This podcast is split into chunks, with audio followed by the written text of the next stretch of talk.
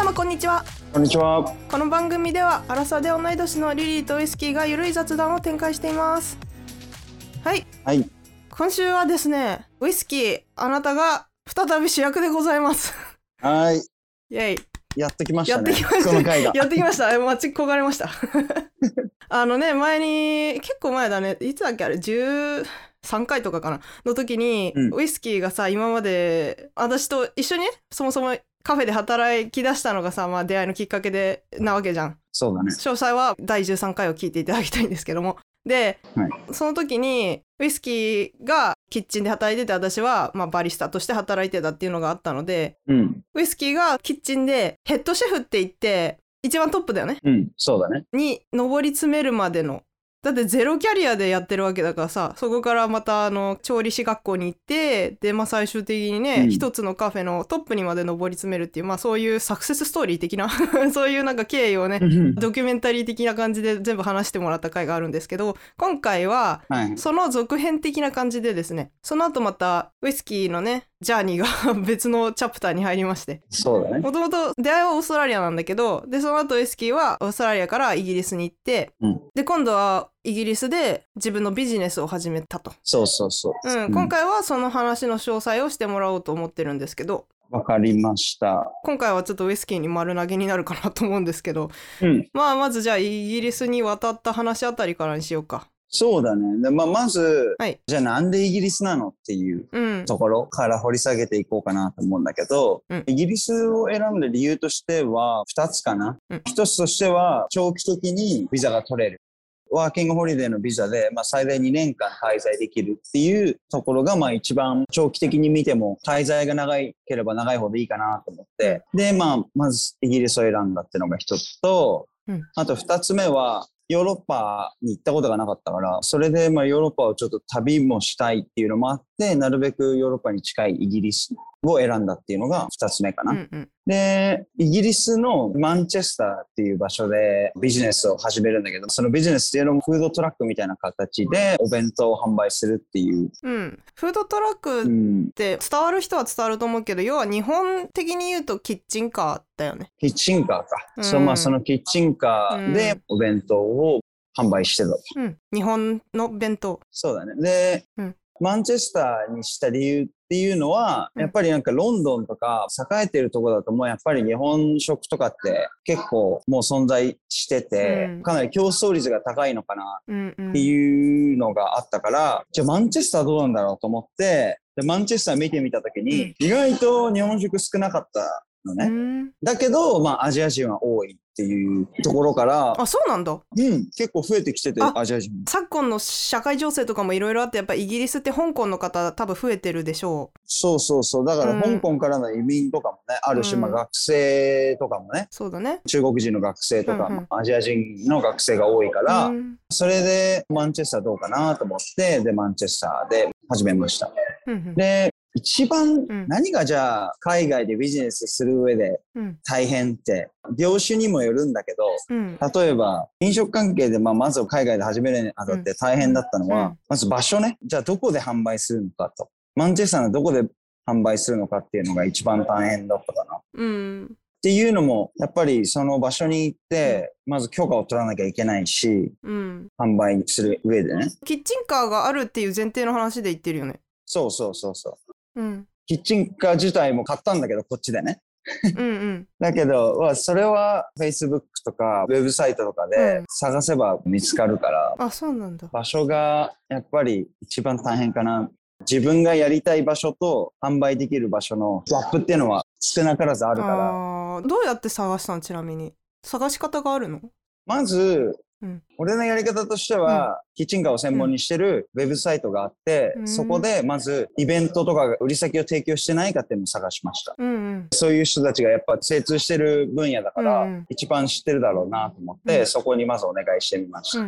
で、ある程度場所とかも教えてもらったんだけど、うん。やっぱり自分の予算とか、うん。やりたい場所とマッチしてなかったから、うん。そこからのオファーは断ったと、最初。どういうとこでやりたかったの？最初から結構じゃあビジョンがあった感じ？なんだね。そうだね。まずは、うん。なるべく都市部の方でやりたかったっていうのがあったかなっていうのもやっぱアジア人の人多いし、うんうんうん。で、ある程度栄えてるところ、人通りが多そうなところ。って考えたときに、うん。ショッピングモールとか、うん。リテールパークとかをメインに自分を探し始めたかな、その後。うんうん。最初からキッチンカーってことはじゃあ駐車場とかそういうところを狙ってたってこと？そうだね。なるべく大きいスペースが取れるところって言ったら、どこかの駐車場とかになるから、うんじゃあどこの駐車場がいいんだろうって考えたときに、うん。人通りが多くて人が来そうなそのショッピングモールとか、うんうん。リテールパーク、うん。あとはスーパーマーケットもそうだけど、うんうん。まあそういったところの駐車場で販売しようかなっていうのを考えてたかな。うんうん。それで、ある程度自分で回ってみて、うん。どこのリテールパークがいいのかとか、どういった雰囲気なのかなっていうのを見て、うん。最終的に自分がビジネスを始めたオールド・トラフォードっていうそのサッカースタジアムが近い、うん。割とシティに近い場所を選んで自分のビジネスを始めました。うん。で、やっぱり予想通り見つけたはいいんだけど、うん。販売する許可を取るっていうのも、まあ、うん。見つけるのも大変だったし、まずショッピングセンターに電話して、うん。こうこうこうでうん。販売したいんだけどどうですかって言ったら、うん。あじゃあまずはそこのプロパティって言って、そのそこの土地？土地、うん。うん、そう、その土地をリースしている会社に電話してくださいと。不動産だよね要はだから。うん、まあそうだね。うん。不動産みたいなところ。うん。に電話して、うん。キッチンカーを始めたいんですけど、駐車場で、って言ったら、うん。そこの人はすごい理解があって、うん。あ、いいですよと。うんうん。スペースがあるんだったらいいですよと。で、そこはすごいスムーズにいって、レントがいくらで、じゃあこれくらいでお願いしますって。まあ正直相場もわかんなかったけど、うん。まあある程度自分の中で、じゃあこれくらい売れたら、これくらいの駐車場で払えるかなっていうのもあったから、最初もうとりあえずやってみるしかないから、うん。まずその言われた値段でやってみて、もちろん交渉はしてみて、初めてなんで、うん。もうちょっと値段下げてもらえないかとか、まあ、あと2週間最初トライアルさせてくださいとか、うんうん。1ヶ月ごとの契約だったから、うんまずはじゃあ2週間やらせてくださいと。で、それでよかったらじゃあ引き続きやらせてくださいってことで、うん。まず2週間トライアルやらせてもらえて、まず場所を確保したと。2週間の間はじゃあ家賃払わなくてよかったってこと？少し安かった。ああなるほどね。払ったけど、うあん、ー言われた値段の80%くらいでうん。やらせてもらえたと。いやすごいね。やっぱそういう交渉大事だよね。素晴らしい。い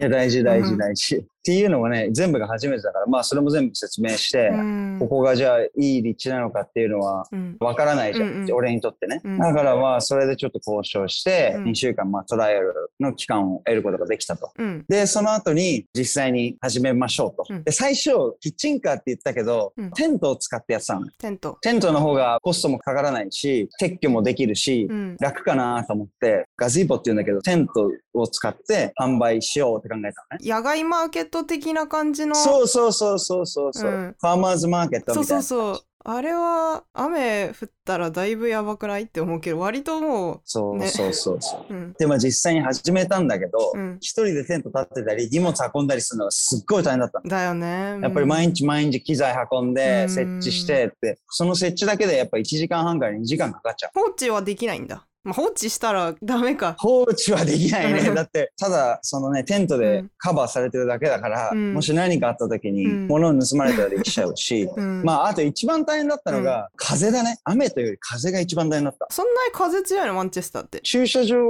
がビルとかに覆われてなくて、もう本当にまっさらな駐車場のど真ん中でやってたから、うん。風がバンバンバンバン来て、うん。テントがすごい揺れたりして、結構た危なかったんだよ。いやビル風の方が強い印象あったけど逆に吹きさらしの方が強かったりするのか。吹きさらしの方が結構風がバンバンバンバン来て風を遮るものがなかったから、それでテントが結構揺れたりして、物が落ちたりしたことがあったからそう、だね。一週間ぐらいやって、うん。いや、これはちょっと大変だなと。大変だし、危険だなっていうのを感じて、キッチンカーにしたんだよね。早い判断だね やっぱり早めにちょっと判断しないとなと思って、うん。トレーラーを購入して、機材全部中に入れて、販売するときだけ食材持ってって温めて、うんうん。サーブするっていう流れ。そういうオペレーションのやつなんだけど、やっぱそっちの方が安全だし、楽でしょ。う 楽、ん。すごい楽、やっぱり。そこにずっとトレーラー置いてって、うん販売するときだけ食材とか全部持ってって調理すればいいだけだから、うんうんトレーラーの方が利便性があったかなっていうふうには思う。今までテントで放置できなかったものをトレーラーだったら頑丈だから放置できたみたいなのもあったんじゃない？そうだね。もちろんそれもあうった。んやっぱあった方がいいよね やっぱあった方がいい、やっぱり。じゃあもう雨とか天候はあんまり左右されなくなった感じ？そうだ、天候は左右されなくなった。おうけど、やっぱり問題としては、場所を借りれたんだけど、例えばお水とうんか電気とか、じゃあどっから供給するのっていう話になるじゃん。うんそれも結局不動産の会社に連絡したんだけど、ううんちでは水とか電気は供給できませんと。うんどうしようと。次の問題が出てきたよね。そもそもさそのキッチンカーって、国によっても多少やり方違うのかもしれないけどイギリスの場合は例えば水を供給してもらえるってなったらショッピングセンターから水道を引くことができるとかってこと？なの？場所によると思う。うん。イベント会社とか、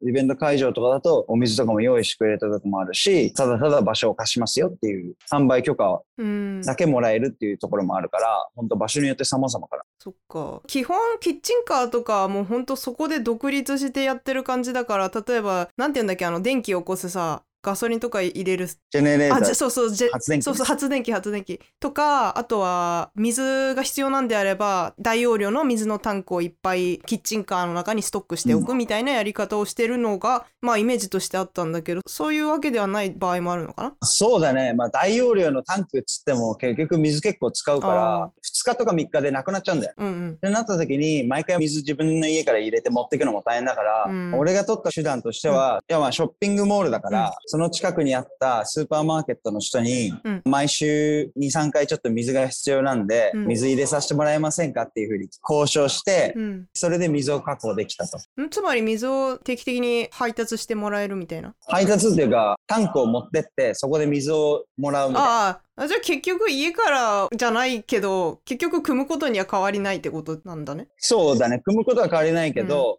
販売してるところの目と鼻の先にあるから、いつでも水がもらえるみたいな。家からじゃなくて、そうすごいだから楽だったみたいな。買い物したりしてさ、そのついでに水くださいっつって。で、大体もう何十回も言ってたら、ああ、君ね、みたいな。それでもう仲良くなって、常連になって、うそうそうそう。もう毎日が筋トレだねでも。そしたら。そうだね。毎日じゃないけどね、まあ週に2回が、ああだったらまあまだ。そういう感じで水をもらってたで、電気は、リリーが言ったように発電機を使ってね、うんうん。電気を起こして、だけどそれも大変でさ、毎回毎回ガソリン入れなきゃいけないから、どうやって入れるの？ガソスター行って発電機そう。で、出しいやて違う。まず、うん。タンク、ジェリー缶って言うんだけど、うんガソリンを入れる容器を持ってって、そこに組むわけうね。んそのジェリー缶からうん発電機の方にうんガソリンを注入して動かしていくって感じかな。うんだから直接ガソリンを入れるわけじゃない。発電機。タンクに入れてるってこと？そう。あでも結局タンクを取り出してガソスタ行った時にその入れるさなんて言うんだっけ？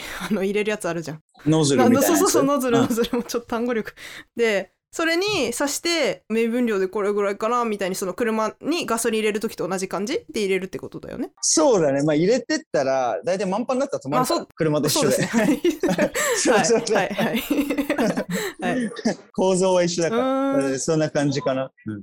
うん。まあ、それでで電気も確保して、うん。まあ、やっとだからちゃんとサービスができる状態になったと。はい。で、そこからはもうすごい楽だったね。毎う回ん。家で作って、うんある程度作ったものを温めて、うんうん販売場所でね。保温器みたいなのがあるのかな？そうそうそうそう、保温器とかがあるから、それで全部温めて、うんうん。で、もう一回温め直してサービスするみたいな感じだったからトレーラーに変えてからすごい楽だったね。うんそっかそっか。そう。やっぱさ最初のシステム構築が一番労力いるし大変なんだよね。そうだね。うん。一番大変、うん。でやっぱりやったことないこととかを始めると何がさ、うん。正しいのかとかも分かんないし、うん。まあもちろんそこら辺にねいる同じようにやってるキッチンカーの人たちにアドバイスを受けるのもいいんだけど例えばそれって食べ物とかにもよるじゃん。日本食だったらうん。まだ違ったやり方かもしれないし、ねうん。ねえそうそう。で多分日本食でキッチンカーやってる人なんかいなかったからあそうなんだ。なかなかアドバイスをもらえる人がいなくて、とりあえずやるしかねえと思って、自分なりの考えでこうやったらできるだろうと思って工夫してうん。やったわけだよね。いやすごいと思う。本当にこう自分で考えて行動できる人がね そんなに多くな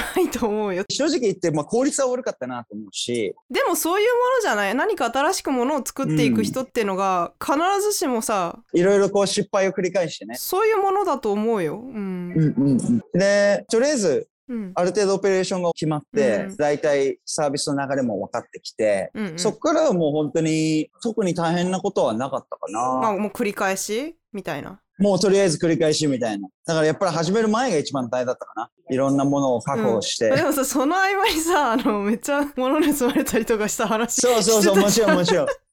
それも、それもあったし、うん、この話ねそれちょっと過去のね、エピソード参照していただいて、うん、いつだっけな？なんかまあやばい事件みたいな9月とかだった、9月とか10月とかだった気がするけど。結構前にね急にそういう話しだしてもう 何回しかも1回2回じゃないんだよねもう3回ぐらいある。トレイラーを牽引するさ普通の乗用車も持ってたわけじゃんうんうん。でその車の窓ガラスも割られたみたいな話してたじゃんそうそうそうそう、そういうこと もう踏んだり蹴ったりだなとかも。もういろいろあったよ。だから本当にそういうこともあったし。うん。だけどやっぱり一番楽しかったのはうん。店に何度も何度も足運んでくれたり、うん。うんうん毎回毎回ありがとうっつっうん。て来てくれる人がいいたっていうのは自分にとってもやりがいがあったし、日本の食べ物ってすごい人気があるんだなっていうふうに改めてね、再認識することができたかそっら、か。そそれはすごい良かったなと思った。どういうメニュー出してたの？具体的にじゃあ日本食って。基本的には唐揚げとか、うん。あと豚の生姜焼きとか、すごい本当なんかホームメイドな感じのやつ。うんうん。あとお好み焼きとか、うんうん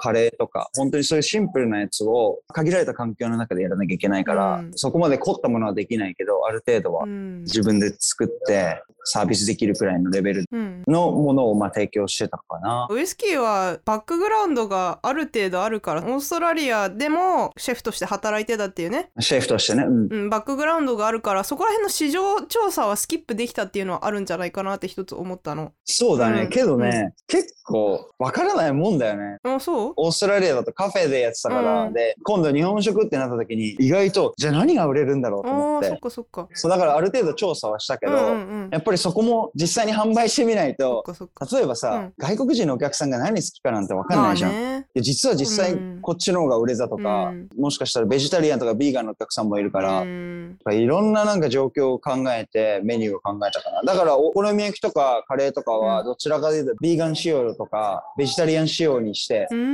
売るようにはしてたかな。お好み焼きってあじゃあエッグフリーってこと？卵入ってないとか。そうそう、お好み焼きマヨネーズ使わなかったり、卵使わなかったり、マヨネーズ使わないの？え、うん。美味しくなくなりそう。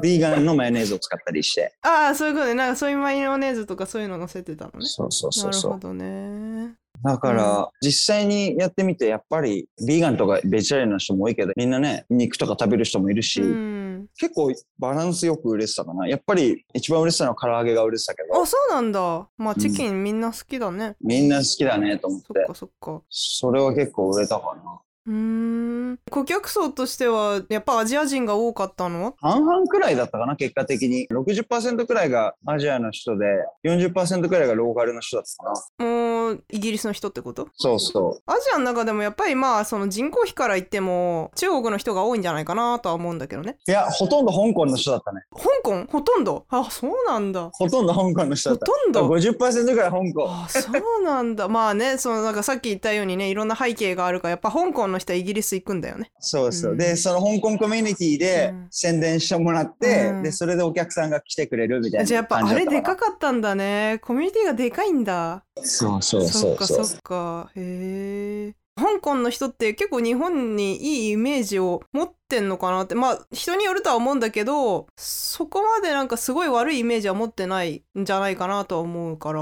そうだね、うん。なんか実際にお客さんとも話してみて、うん旅行で何度も行ったことがあるとか、すごい日本食食べたかったとかすごいやっぱりうん。日本人気なんだなって、俺もあんまり香港のこと知らなかったけうど、ん。意外と香港の人日本好きなんだな、親日家なんだなっていうのまあ。を改めてそこで気づかされたかな。けどお客さんからしたらやっぱり旅行で日本に行った時にすごいうん。良かったと。うん。すごいもおもてなしも良かったし、うん。食べ物も良かったから、何度も何度もリピートしてね、日本に旅行に行ってたと。うん。で、それでやっぱりイギリスにいてもやっぱり日本食食べたいねっていう時に、俺のお店をね、見つけてくれて、うん。そこからどんどんどんどんいろんな人に口コミで宣伝してくれて、香港のお客さんが増えたっていうのは、まああるかな。他に選択肢とかあんまないの？日本食で。マンチェスターでさ。寿司レストランとかはあるけどね。大体中国人とか他の国籍の方がやってるお店だから、そこまでオーセンティックではないっていうのはあそうったかな。本場ではないみたいなのあるのかな？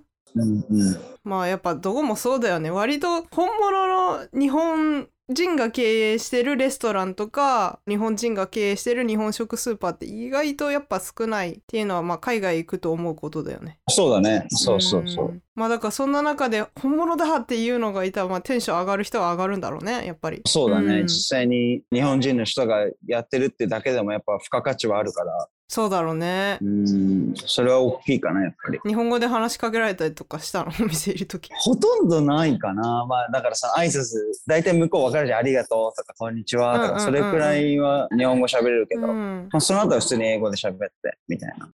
うん、なるほど。で、その後、結構その軌道に乗ったというか、お店としては？そうだね。うん。その後、ある程度、うん軌道に乗って、で、4ヶ月くらいそこでずっとやって、あ、オープンしたらいつだったっけ？オープンしたのが7月くらいだったから、あまあ4ヶ月くらいやっうんうんうんて、で、その後に1ヶ月クリスマスイベントをやって、うん。場所を移動してね、丸1ヶ月。場所を移動してね。ねそうそうそう。うんで、それもすごいだから反響だったから、あ、そうなの結構売り上げが良かった感じ？そうだね。クリスマスのイベント自体はそこまうでん。良くなかったんだけど、うんうん。自分のお店個人で見た時には結構お客さんとかも来てくれたから、うん。すごいまあ良かったかな。結構インセンティブ取られちゃったってこと？イベントに出すことで。そうだね、イベントね、やっぱりクリスマスイベントっていうくらいだから、うんで1ヶ月の場所代だから、うん結構お金は取られたけど、それでもやっぱプラスにはなったかな。そっかそっか、うん価格帯で言ったら多分結構安い方でしょ多分イギリスの外食の単価に対してさ。そうだね、うんうん。ある程度値段とかの相場もさ、その頃になると見えてきて、大体これくらいの値段で売っ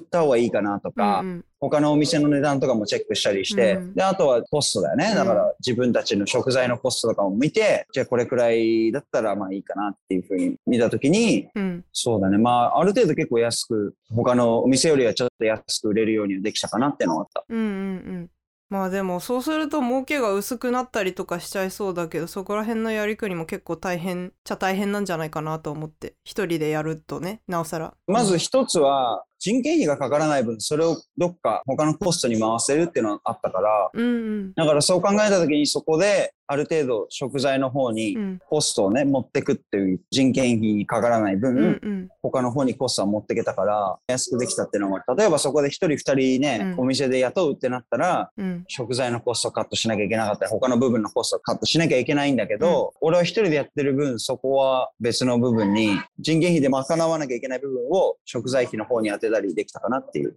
のは、ある意味だからさ一人でブラック企業やってるようなもんだよね。一人でも回してって回してってっていうのは、それが価格の安さに反映されてるというかそうだね。ありがたいけどウイスキーのその頑張りでこんな安く食べられてるって思うと複雑な気持ちになりそう そう。いや知らないと。と思うけどねお客さんはまあまあ、そんなだからめちゃめちゃ安いってわけじゃないんだけど、ぶっちゃけた話をあそうなの言うと。そう相場的にはちょっと安いかなって。例えば他が1500円で売ってるところを、うちは1200円とか1300円だから、うんちょっと安く感じるみたいな。あーいやでも十分、うん十分安いと思うけどねそうだね。だからめちゃめちゃ安いってわけじゃないんだけど、だからそこのちょっとした部分でね、うんうんうん差はつけられるかなっていうのもあったからな。うんうんうんイギリスってさチップ文化ないよねないけど、意外とチップくれたりする人もいたよ。うんお釣りそのままキープチェンジみたいな感じで。ううんん、だからまあ完全にないわけではなくって、うん人によるかな。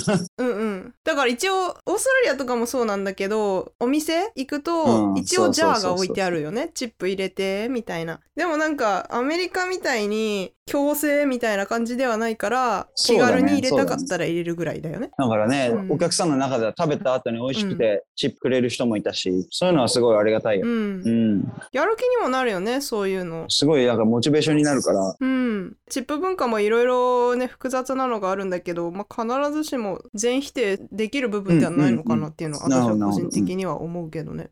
で、で、その後にうん。クリスマスマーケット終わって、で、また同じ場所に戻ったわけだよね。うん前販売してたところでやって。うん。だからその1ヶ月間は留守だったわけでしょ？ずっとお店いなかったわけ。そうそうそうそうそう。別のところに移動してたから。常連のお客さんからしたらさ、えどこ行ったんってならない？それは SNS だったり、常連のお客さんにはあらかじめうん。どこどこに移動しますっていうのは伝えてたから、ある程度ね、80%ぐらい把握できてたと思う。中には電話してきて、今どこにいるの？っていうふうに連絡してきた人もいたから、いやいや、まあ実は違う場所で イベントでやってますっていうふうに電話で伝えて、で、わざわざそこから来てくれた人もいたから、うん。うんなるほど。っていう感じかな。で、その後に1月からまた同じとこで戻って、うん2月の半ばまでやって、結局、そのビジネス自体はまあストップしたんだけど、あら、終わっちゃった。そう。で、まあ1月、2月結構厳しくてね、やっぱり天候も悪いし、まあやっぱ寒いし、お客さんも来ないし、うん。寒いよね。そうそう。その中でもやっぱり、自分でね、ご飯準備してさ、お店でこう待つわけじゃん、うんトレーラーで。で、その時にやっぱなかなかお客さんが来ないと、やっぱモチベーションもさ、なかなか上がってこないし、ね。うん。うん。やっぱ厳しいし、で、やっぱり一人で回していくのもだんだんだんだん大変になっていくわけだよね。結構売れ残っちゃってたの？じゃあその時は。2月とかは結構売れ残る日もあったから、そこはまあある程度まあ調整しながらだったけど、実際に自分が作ったものが売れ残るっていうのは結構やっぱり悲しいし、作ってる側としてもなんで作ってんだろうっていう風になっちゃったりして、やっぱり廃棄するしかないの？そうだね、まあおはびきするしかないっていうのが一う番ん。っていうのもあったし、なかなかね、一人でこううん。回していくのもね、だんだんだんだんやっぱ疲労がまあ蓄積してってさ、クリスマスイベントからずっと続けてやってたっていうのもあったし、だって休みなしでしょ？休みないの、だから収録くらいでやってたから。うん。もともと休みがさ、もうめちゃくちゃなくて、さっきもセルフブラックって言ったけど、まさに、この、ポッドキャスト自体もギリできるかできないかぐらいの、本当にギリギリのさ、超ハードスケジュールでやってたわけじゃん。で、私はまあ割と無理に行って 参加してもらってたみたいな部分があって、ちょっと申し訳ないなっていうのあったんだけど。まあまあまあ、けどね、どっちもなんだろう、うん自分がやりたいからやってることだから、あ。ありがとうございます。それはなんか続けていかなきゃなって思ったし、まあもちろん自分でね、始めたことだからある程度続けてたんだよね。で、その続けてうん。いく間に、他の場所も探そうと思って探してたんだけど、なかなかいい場所が見つからなかったのね。っていうのも、うん。大体どこのお店も発電機使っちゃダメとか、電気が供給できないとか、ええ自分が持ってる機材に対してなかなかフィットする場所がなかったと。で、イベントでやってたとしても大体週末のみみたいな。平日はできないっていう風になっちゃうと、自分がやりたかったビジネススタイルとしては、週末だけじゃなくて平日も込みでコンスタントに売っていきたいっていう思いがあったから、うん。そうなると、もともとやってた場所しか、ちょっと場所見つからなくて、マンチェスターでね、その時は。うんそれで、まあ、だんだんやっていくうちに、うん、どうなのかなって、同じところでずっとやっててもね、変化もないし、うんなかなかね、まあ、売上状況も厳しかったから、ちょっとまたう、んずっとずっと行き詰まってて、でそうなってくると、うん。なかなかこう状況打破できてなかったから、だったら一回ちょっとこのビジネスはストップして、まあまた別のね、新しいことをイギリスでやろうかなっていうふうに考え始めて、まあせっかくね、2年間あるビザだから、うんビジネスもやったし、じゃあ次他にね、イギリスで自分でできることはないかなっていうふうに今考えてて、今ちょっと模索中かな。だから次何やろうかっていうのを。うん、でも本当にさ、決断が早いなと思って、え、この間サクッと始めたと思ったらサクッと終わらせるのみたいな。マジでびっくりした。まあっていうのもね、うんだらだらだらだら惰性でやってても良くないなっていうのを思ってて、自分の気持ちが下がった時に、例えばね、作っててもモチベーションがないとやっぱクオリティが下がっちゃったりするから、それをお客さんに出すのも良くないなと思って、うん。適当にやりたくなかったから、そういったモチベーションでやるくらいだったら一回ちょっと止めて、違うこと、イギリスでできることを探そうかなと思って。それでもういもうすぐ決断はしたね。まあ、やっぱそういうところは本当にすごい尊敬するというか私は結構逆に惰性でズルズルズルズルいっちゃってあんまり行動力がないタイプだから多分、うんイギリスのビザに限りがあるからっていうのが結構大きいポイントだと思う。例えばこれが日本でもうずーっといられるっ確ていうんだったら、もしかしたらこうダラダラダラダラやってたかもしれないけど、やっぱりこの2年間っていうのはやっぱりもう人生で1回しかないから、このビザはね。だからそう考えた時にダラダラこうやるくらいだったら、もっと自分がね、できることをいろいろ探して、他の国でやれることを探して、どんどんどんどんこう見つけて新しいことを挑戦していった方がいいかなと思って、だから、その辞めたことに後悔はなくて、うん。だから今もヨーロッパを旅してたり、そうしてるから、あそっかそっかまあ仕事終わってね今ちょっとあのリリースしてる感じなそうんだねそうそう。今はだから、うんちょっとホリデーの期間ですけど。そっかそっかまあでだから次のまた新しいチャプターがじゃあ来るわけだねそうだね。だから今後どうしようかなって自分でも。イギリスで何かをやるのか、まあもしくは日本でね、何かやるのかとか、まあいろいろ考えてるけど、まあもうちょっとしたらまたちょっと見えてくると思うけどね。結構普通にイギリス来た時もう2年間がっつり自分のビジネスをやるっていうぐらいの気合で来てんのかと私は思ってたからえっていうそうだね。んまあプランとしては1年半くらいやってうん半年うん旅行しようかなみたいな感じだったから、うんまあちょっとプランは変わっちゃったけど、うんそんなのは誰もさ、わからないわけで、みんながみんな思ったように人生なんかいかないから、これもある意味いい経験かなって。だから一回やめてみて、その後じゃあどうするみたいな。うんまあ要は今自分が試されてるわけだよね。そうだね辞めた後にじゃあどうするんだみたいな。それもある意味いいチャレンジかなと思って自分の中で。結局ね、人間同じとこにずっとすがりつくじゃん。そうだね楽だもんその方がそう。だけど、そうじゃなくて、ここで一回ストップして、うん。自分でね、他に何ができるかっていうのを探すのも、まあいいチャレンジかなと思って。はい。そこはある意味ポジティブに捉えてるかな、俺は。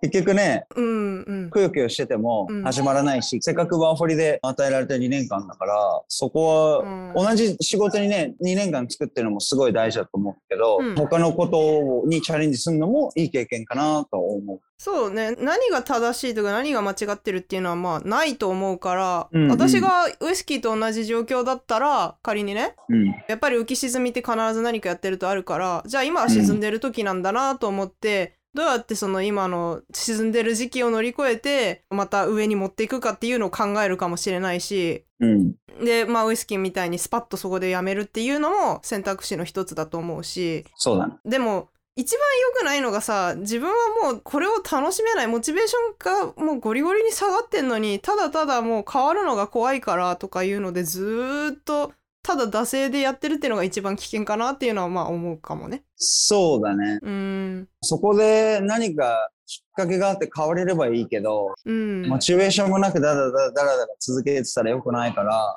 うんもしね、自分のモチベーションが落ちてちょっと厳しいかなと思った時に、一回ちょっと立ち止まってみてね、どうしようかっていうのをまあ考えるのはいいかもしれないよね。うんだウイスキーもそういう時期があったってことでしょ？そうだねちょっ。と立ち止まった時がうん、うんうん、もちろんもちろん。うん、一瞬なんかなんで俺こんなことやってんだろうみたいになんか ぼーっとなった時があったんかな？そうだね。なんでこんなことやってんだろうっていうよりは、うんどうしようかな、この先みたいな。同じことやるの？みたいな。そうそう、同じことやるか、まあ違うことやるか、みたいな。そういうことでも考えてはいたけど、自分のやったことに後悔してもしょうがないからさ、うんうん その自分のやったことを後悔するよりは、うんどっちかというと、今ちょっと厳しい状況にあると。うんこのまま続けるのかとか、うんここで一回やめて別のうんキャリアを歩むのかっていうふうになんかどっちかというと振り返るというよりはどんどんどんどん前を向いてね、うん行動してった方がいいかなって思う。っていうのをまあ過去には戻れないし、うんそうだね。だからまあ自分のやったことは変えられないから、だからそこはポジティブにもう前向きに行くしかないかなと。いややっぱポジティブだよね私と全然違うそういうとこが。うんまあそういうとこは本当見習いたいなと思うけど。うん。あとはまあ、もしね、リスナーさんでうん。ワーホリでいろんなとこ行ってみたいとか、うん。海外で仕事したいっていう人は、もしいたらね、まあいろいろアドバイスしたいなと思うんだけど、やっぱり、うん。まずは自分がね、どういうことをしたいのかっていうのを、まず決めて、海外に行くべきだと思うかな、俺は。っていうのも、やっぱり、うん。とりあえず海外行っちゃえっていうのが一つの手だと思うけど、やっぱりうん。海外着いた後に、じゃあどうしようっていうふうにやっぱ絶対悩むから、ね。私はこういうことをしたいとか、私は飲食で働きたい、私はカフェで働きたい、私は会社員として海外で働きたいとか、ある程度プランを持ってワーホリを使うことが最善策かなっていうふうに思う。っていうのも、ワーホリできて結局何もせずに帰っちゃう人もいるから、イギリスでも結構そういう人いるの？うん、そうだね。やっぱりうん。英語を勉強しに来てるって人も多いし、ワーホリで？うん、マンホリで英語を勉強しに来てるって人もいるから、意外とね。俺はけど結局それ否定しなくてそうだね。っていうのも人それぞれじゃん。だってうん今まで英語に関わってこれなかったから、英語の環境に行きたいっていうのがあるんだったら全然俺はそれ OK だと思うし、そうだね別にそれ何歳からでも俺は変わらないと思う。っていうのも30歳でこっちに来て英語勉強しし始めたって人もいるから、で俺それが悪だと思わないし、うん全然。うんあの、何歳からでも、エイジリミットはないと思ってるから、別に何歳からでもビザがあるんだったら来るべきだと思うし、けど、うん一つうん二つ何か目的を持ってうん海外に挑戦するべきだなっていうのは思います。英語以外にってこと？英語もそうだよ。英語を学ぶために来てもいいと思ってる俺は。うんうんうんだってそんなの、それ人それぞれ、人それぞれのゴールがあるから。だから英語を磨くために来るのも全然間違いじゃないと思うし、うん働きながら旅するっていうのでも全然いいし、うんだけど何かね、目的、本当に何でもいいんだよね。うん俺みたいにまあ店を開くでもいいけど、何か目的を持ってうん。ワーホリをねう、ん使うべきだっていうふうには思うかな。そうだね。そうじゃないとやっぱりダラダラダラダラ過ごしちゃうから。うん。とりあえずワーホリ使えるから海外来ちゃったみたいな人もいるのかねそうだね。日本が嫌でうんなんか海外来ちゃったって人もいるからさ。あそうなんだ。結局だってさ、例えばうんうん。ワーホリって別に勉強しなくていいじゃん。そうだね。うん。もう自分の自由だから、うんうん。そうなると、英語もわからないままただただ生活して結局日本人のコミュニティに入って終わりっていう人がいるから、あそうなんだでオーストラリアでそういう人たくさん見てきたから、あそうなんだ、ね、それだったら、うん、ある程度目的を持ってね、じゃあ英語の勉強するとか、まあ、全然もう何でもいい、遠いを取るためにとか、うんうん。今後のキャリア生かすためにでも、とりあえずそういうのでもいいし、まあ旅でもいいしね、うん。旅をするために、まあ長期間滞在したいからビザを使ってっていうのもいいし、だから本当にな、俺は何でもいいと思う。とにかく目的があれば、とりあえず挑戦してみるべきだと思うかな。うんほんとね。経験者は語るだね そうだ結構私とウイスキーさ同じ日本人でさ海外で会ってるけどうん。意外となんか私知らないけどそういう人いっぱいいるんだっていうのをなんかウイスキーから話聞いて知ったというかなんかみんな英語学びに来てんのかなって勝手に偏見だよこれ。完全に偏見なんだけど思ってて。だからまあ確かに日本人のコミュニティに入ってそれで終わっちゃう人っていうのもまあいるだろうなとは思ったけど英語をやりたくって来てるっていう目的があると私は勝手に思ってたからうんうん。あそういうのもなく来てる人はいるんだって思って。そうだね。まあ、だって人の目的なんてわからないじゃん。うん、わかんないね。みんながみんな同じか、うん。聞かないしね。海外来たからって別に、うんうん聞かないからさ。うんいろいろ目的があると思うし、俺、思うから。まあそうだね。やっぱり目的っていうのはやっぱり一番大事かなっていうのは私個人としても思うし、私も実際ワーホリ行きたいってなった時に割と無目的な部分があって、とりあえず海外行きたいみたいなのあったんだけど、その中でやっぱり目的を一つ決めて、それに向かって頑張らなきゃいけないなっていうのは思ってたから、そうしないとだれるっていうのは私も思ってたから、うん。私も行く前に目標を設定したんだよ、一個。うん。それがまあバリスタになるっていうことだったんだけど、うん。コーヒーなんて何にも興味なかったし、なんなら紅茶かコーヒーだったら、紅茶選ぶぐらいのコーヒーどうでもいいというか好きじゃない人間だったんだけど、うんどうせ行くんだったら、なんか功績を残したいみたいなのがあったから、殴り込んでったわけよ。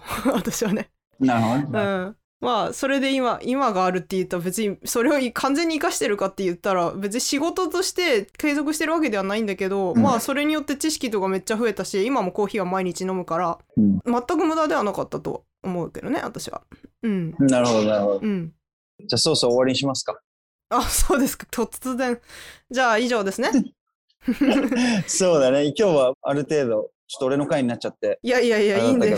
まあ、言いたいことは言えたかな？いや、主役は謙遜しないでいただきたい。うん、まあ、今回の話ね、結構刺さる人はいるんじゃないかなと思うからね、これが参考になったらすごく我々も幸いです。はい。ということで、はい。今回も最後までお付き合いいただきありがとうございました。ありがとうございます。インスタグラム、ツイッター、フェイスブック、YouTube やっております。ぜひフォローしてください。お願いします。最後に質問や要望などがありましたらリリーウイスキー at gmail.com までぜひお願いしますそれではまた次回のエピソードでお会いしましょう。皆様良い一日をお過ごしください。さよなら。バイバイ「